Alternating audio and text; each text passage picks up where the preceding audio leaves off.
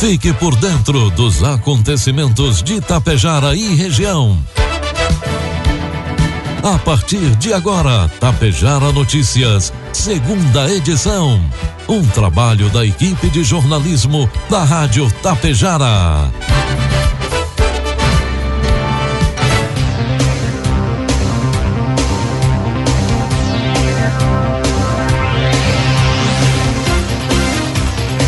12 horas com 33 minutos. Boa tarde, está na hora aqui pela Tapejara FM 100,5. A segunda edição do Tapejara Notícias desta segunda-feira, 11 de abril de 2022. 20 graus de temperatura, tempo encoberto em Tapejara. São destaques desta edição em Ibiaçá, Câmara de Vereadores vota dois projetos de lei. Nesta segunda-feira, saída de pista deixa um morto e dois feridos em Getúlio Vargas. Inaugurada a pavimentação do loteamento Araucária 2 em Tapejara. E caminhoneiro fica ferido após ser atingido por disparo de arma de fogo no interior de Sananduva. Tapejara Notícias, segunda edição, conta com a produção da equipe de jornalismo da Rádio Tapejara e tem oferecimento da Cotapel, da Anglasa Comércio de Máquinas Agrícolas e do Laboratório Vidal Pacheco. Há mais de 35 anos, a Cotapel está junto com você, produtor rural. E se realizar as compras e depositar os produtos na Cotapel já era bom, agora, agora ficou, ficou ainda melhor. Realizando as compras de insumos na Cotapel, você pode acumular pontos e retirar prêmios. Segurança, inovação e desenvolvimento é com a Cotapel. Desde 1985, ao lado de quem produz. O período de colheita da safra 2021-2022 está se aproximando e, com isso, as preocupações em relação ao funcionamento de suas máquinas vão aumentando. Pensando nisso, a Anglasa conta com uma promoção de plano safra. Para você que tem interesse em revisar sua colheitadeira, trator ou pulverizador, nós estamos disponibilizando prazo de pagamento para 30 de abril. Entre em contato com o nosso vendedor da região, Alexandre Almeida, pelo fone 999 94 2465 e tire suas dúvidas. Anglasa, Rua Moron 424, bairro Petrópolis, em Passo Fundo. Conte com o Laboratório Vidal Pacheco para realizar o teste de diagnóstico da Covid-19. Teste de antígeno com resultado em até 30 minutos. O Laboratório Vidal Pacheco possui uma unidade pertinho de você em Tapejara, na rua 15 de novembro, 121, em frente ao sindicato. Ligue 3310 1445. Laboratório Vidal Pacheco, unindo histórias, somando vidas.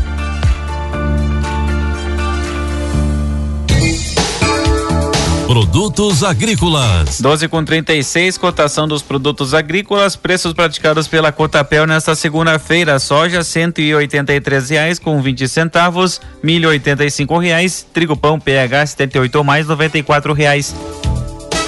A utilização dos nutrientes em solos argilosos que demandam atenção e cuidado para alcançar os melhores resultados compõe mais um desafio na agricultura quando o assunto é produtividade. Diante do cenário de escassez de fertilizantes enfrentado a nível mundial, a eficiência é uma palavra primordial em várias etapas do processo de produção agrícola.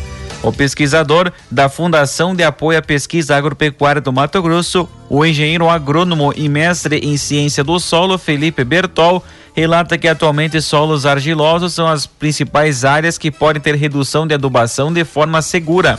Essa que é uma das práticas adotadas frente à instabilidade e aumento dos preços dos produtos.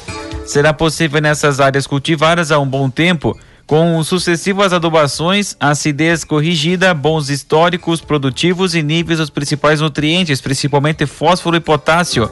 Retirar montantes de fertilizantes para realocação em áreas mais críticas e frágeis, onde é visível a dependência da, da adubação mineral, aponta Felipe. Para entender, é preciso saber o que são os solos. Segundo o triângulo textur, textural, textural da mencionado pela Embrapa, é um esquema utilizado para a classificação da textura do solo. Argilosos são aqueles que possuem em sua análise teor de argila entre 36 e 60%. De modo geral, sem influência da agricultura, são aqueles com alta capacidade de retenção de águas e nutrientes, bons teores de matéria orgânica e resistência à mudança de pH. Informe Econômico. 12 com 38, trazendo informações e cotações do mercado econômico. Neste momento, na Bolsa de Valores, dólar comercial opera quatro reais com setenta centavos, dólar turismo quatro com oitenta e cinco, euro cinco reais com doze centavos.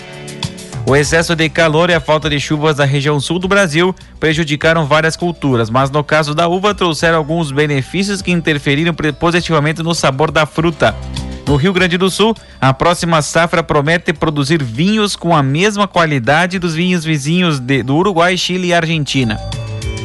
A cooperativa vinícola Garibaldi, por exemplo, uma das mais tradicionais do estado, recebeu nesta safra dos 26,2 milhões de quilos de uvas de 430 famílias associadas. Deste volume, 66% destinado para a produção de suco de uva e vinhos de mesa, 30% para espumantes e vinhos brancos finos e 4% para vinhos tintos finos. Ao contrário de outras culturas, a estiagem que atingiu todo o estado de maneira geral foi benéfica para a maturação do fruto, refletindo na qualidade da uva. Previsão do tempo. 12 com 39, a Semana dos Gaúchos começa com previsão de chuva e risco de temporais. O Instituto Nacional de Meteorologia emitiu um alerta até nesta manhã de segunda-feira para a possibilidade de chuva intensa, granizo e ventos de 60 a 100 km por hora, especialmente no norte e noroeste do estado. Segundo informações do Clima Tempo, circulação de ventos reforça a chuva no estado nesta segunda-feira. Em Itapejara, segunda-feira amanheceu com tempo instável, 20 milímetros de chuva para hoje é a precipitação e temperaturas podem ultrapassar os 20 graus. Já amanhã, terça-feira, previsão é de tempo chuvoso durante todo o dia, 25 milímetros é a precipitação e a variação térmica entre 16 e 22 graus. Destaques de Itapejara e região. 12 com 40, a partir de agora você acompanha as principais informações locais e regionais na segunda edição do Tapejara Notícias. Um grave acidente de trânsito na IRS 475 deixou uma pessoa morta e outras duas feridas na noite de ontem, domingo, no trevo próximo à comunidade de São Pedro e Getúlio Vargas. O fato aconteceu por volta das 9 horas da noite. Segundo informações, um veículo Ford Escort vermelho que seguia no sentido Floriano Peixoto a Getúlio Vargas cruzou o trevo colidindo frontalmente com o barranco. No veículo estavam três pessoas, sendo que um dos caroneiros entrou em parada cardíaca devido ao acidente. Ele foi removido até o pronto-socorro do Hospital São Roque Getúlio Vargas. A vítima não resistiu e acabou falecendo minutos depois. As outras duas vítimas foram socorridas pelo SAMU e seguem internadas. Ainda não há informações sobre a identidade da vítima fatal e a cidade onde o veículo pertence. Um homem ficou ferido após ser atingido por um disparo de arma de fogo no interior de Sananduva. Conforme informações da Brigada Militar, um caminhão que transitava entre Santo Expedito do Sul e Sananduva foi atingido por disparos de arma de fogo. Próximo às encruzilhadas de acesso às comunidades de São Geraldo e São João do Forquilha. O caroneiro foi atingido no braço e o projétil teria ficado alojado no ombro. A Brigada Militar e a equipe de saúde encaminharam a vítima para o Hospital São João em Sananduva. Informações extraoficiais dão conta que os ocupantes do veículo eram moradores de Santos Expedito do Sul. Buscas foram feitas nas imediações, mas os possíveis autores dos disparos não foram localizados. A perícia no caminhão foi feita na Delegacia de Polícia de Sananduva.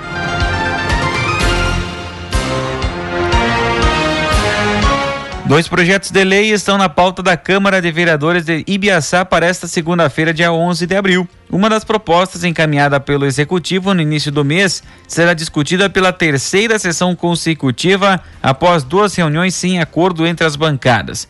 O projeto de lei viabiliza a construção de uma ponte sobre o arroio Passo Ruim, localizado na comunidade do Butiá Baixo, no interior do município. O texto autoriza o governo celebrar um convênio com o município de Sananduva e arcar com 50% do valor total da obra, orçado em pouco mais de 71 mil reais. O arroio fica situado na divisa entre os dois municípios e a atual estrutura não consegue dar vazão a toda a água nos dias de chuvas fortes. O texto foi levado a plenário pela primeira vez em 3 de março e ficou retido após pedido de vistas pelo vereador Vilmar Pelim do Progressistas. Na ocasião, o parlamentar pediu mais tempo para análise do projeto após contestações da bancada de oposição sobre a efetiva necessidade da obra. O projeto de lei voltou à pauta no dia 28 do mês passado e ficou novamente retido para análise. O segundo projeto de lei a ser discutido nesta segunda-feira é a iniciativa legislativa. Protocolado na sessão anterior pelo vereador Belchior Teston, a proposta altera regras de desconto do vale-refeição dos servidores municipais. O texto estabelece que sejam descontados apenas os dias de trabalho faltados durante o mês e não mais o valor integral do benefício, como ocorre atualmente. O projeto de lei também isenta de descontos o servidor que faltar ao serviço por suspeita ou confirmação de coronavírus. Ambos devem ser votados e, em caso de aprovação, seguem para a sanção do prefeito Ulisses Sequim. 12 com 43, 20 graus a temperatura. A Associação Comercial de Itapejara, a CISAT, divulgou nesta segunda-feira as novas vagas de emprego que estão à disposição para o comércio de Itapejara. Mecânico ou auxiliar auxiliar de produção, analista de qualidade, desenhista, soldador e operador de máquinas para operar lixadeira. Os interessados devem cadastrar currículo no site assisat.org.br na aba Currículos. Outras informações poderão ser obtidas pelo fone WhatsApp 999112628 ou pelo fixo 3344 1293. Se preferir, dirija-se até a CISAT, Rua Coronel Lolico, 517, Galeria Canale, Sala 220, no centro de Itapejara. Durante o mês de março, todos os alunos da Escola Municipal de Ibiaçá receberam, através de incentivos da Secretaria de Educação, os livros didáticos integrados ao Sistema Aprende Brasil da editora Positiva. Segundo a diretora Kátia Vizentinho, o sistema de ensino aliado ao aplicativo Educarebox tem trazido à escola importantes subsídios para ajudar os alunos a recuperar defasagens na aprendizagem causadas pelo isolamento social vivido no período de pandemia. Cada aluno recebe um livro didático a cada bimestre que é utilizado para a realização das atividades e desenvolvimento da proposta pedagógica. Todo esse combo de material proporciona aos alunos que buscam conhecimento novos e motivadores recursos para contribuir com suas aprendizagens, afirma Kátia. As apostilas e livros didáticos estão disponíveis para todos os alunos de primeiro ou nono ano do ensino fundamental. Os estudantes também contam com livros didáticos específicos para reforço escolar chamado Letrix e será utilizado pelos alunos nos anos iniciais. Nas fotos, eh, alunos do terceiro ano vespertino, oitavo ano vespertino e apostilas do primeiro e oitavo ano e apostilas do nono ano e apostila Letrix podem ser conferidas no site da Prefeitura de Ibiaçá.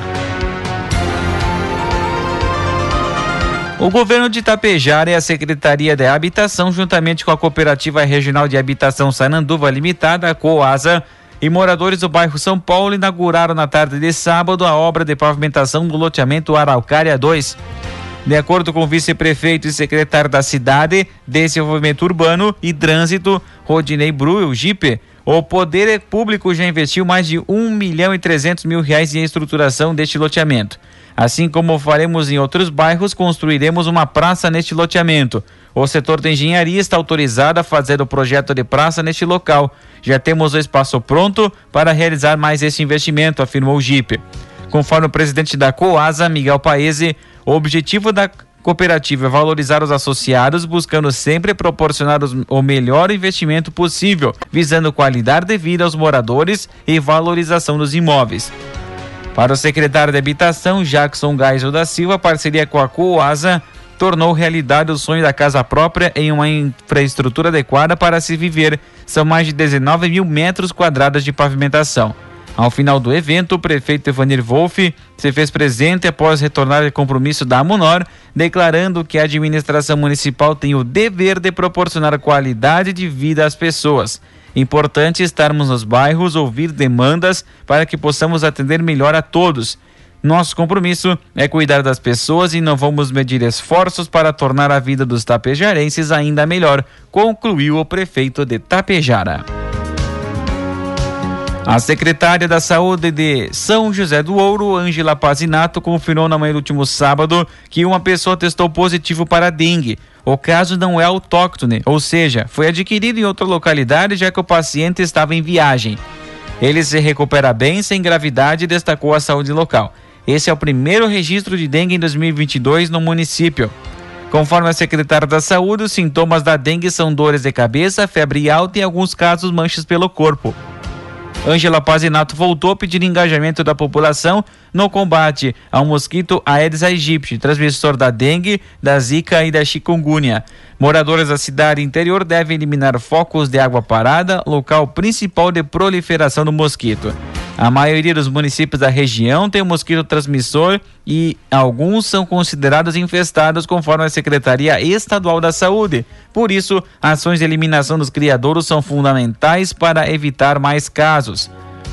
Sananduva e mais recentemente Lagoa Vermelha também confirmaram casos positivos para dengue.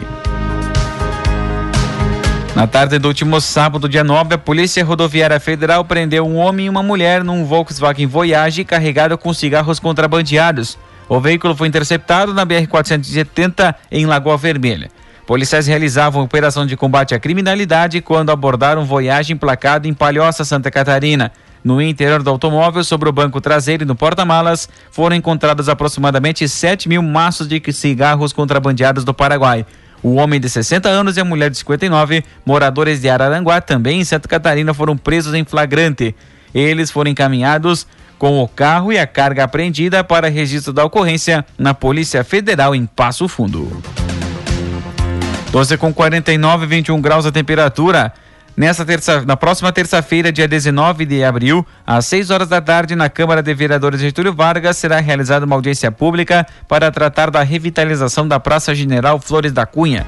Na oportunidade, será mostrado à população o projeto da obra que está pronto e aprovado, e os presentes poderão opinar e sugerir mudanças do mesmo. A reunião que deu início aos estudos para a revitalização e recuperação da praça aconteceu em 5 de outubro do ano passado com membros do Conselho Municipal do Turismo, no gabinete do prefeito Maurício Soligo, com a presença da arquiteta Mariane Horne. A praça está localizada no coração da cidade e já foi considerada uma das mais belas praças do Rio Grande do Sul e é o cartão postal da cidade.